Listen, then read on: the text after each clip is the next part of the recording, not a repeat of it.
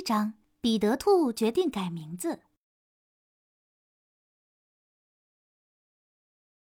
彼得兔，彼得兔，哎呀，真是搞不懂大自然母亲为什么会给我起这样一个听起来很普通的名字。人们都嘲笑我，如果我有一个好听的名字，他们就不会嘲笑我了。有些人说名字并没有什么意义，但是它是有意义的。如果我要做些绝妙的事情，没有人认为那是好事儿，就因为那是我彼得兔做的。彼得兔大声地说道，但是他却是在自言自语。他坐在老荆棘地里，往常欢喜的脸上布满愁容。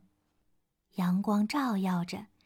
西风母亲的孩子，欢快的小微风们，在绿草地上快乐的跳舞，鸟儿们在歌唱。除了彼得兔，内心到处都是春日的幸福和欢乐。他心里除了抱怨，什么也装不下。如此愚蠢的抱怨，抱怨自己的名字。可是要知道。有许多人和彼得兔一样愚蠢。哦，那你打算怎么办呢？一个声音吓得彼得兔跳了起来。他迅速的转过身，原来是臭鼬吉米。吉米站在彼得兔所在的小路上，正戳着自己的脑袋呢。他咧嘴笑了笑。彼得兔明白了，吉米肯定听到自己刚才说的话。彼得兔不知道该说什么，他感觉非常丢脸，耷拉着脑袋。你要学些东西的，臭鼬吉米说道。学什么？彼得兔问。就是这些啊，吉米答道。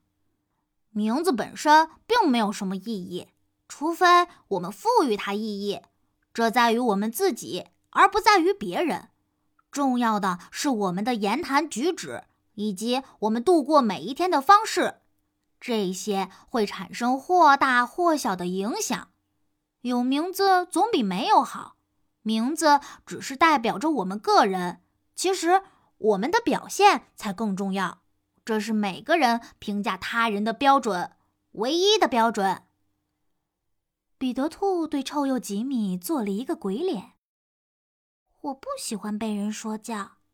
我不是在说教。我是在告诉你应该知道的事情，这些事情本不应由别人告诉你的。臭鼬吉米说：“如果你不喜欢自己的名字，为什么不换掉它呢？”你说什么？彼得尖声问道。“如果你不喜欢自己的名字，为什么不换掉它呢？”吉米重复着。彼得兔坐直了身子。他不再皱着眉头了。我，我，我之前没有想到啊！他慢慢的说着。臭鼬吉米，你认为我可以吗？这是世界上最简单的事情了。臭鼬吉米回答道：“你只要决定自己叫什么名字，然后让其他的朋友都这样称呼你就好。”我相信我会的。彼得兔大声喊道：“好的，当你决定的时候，记得告诉我一声。”吉米一边说道，一边开始朝家里走去。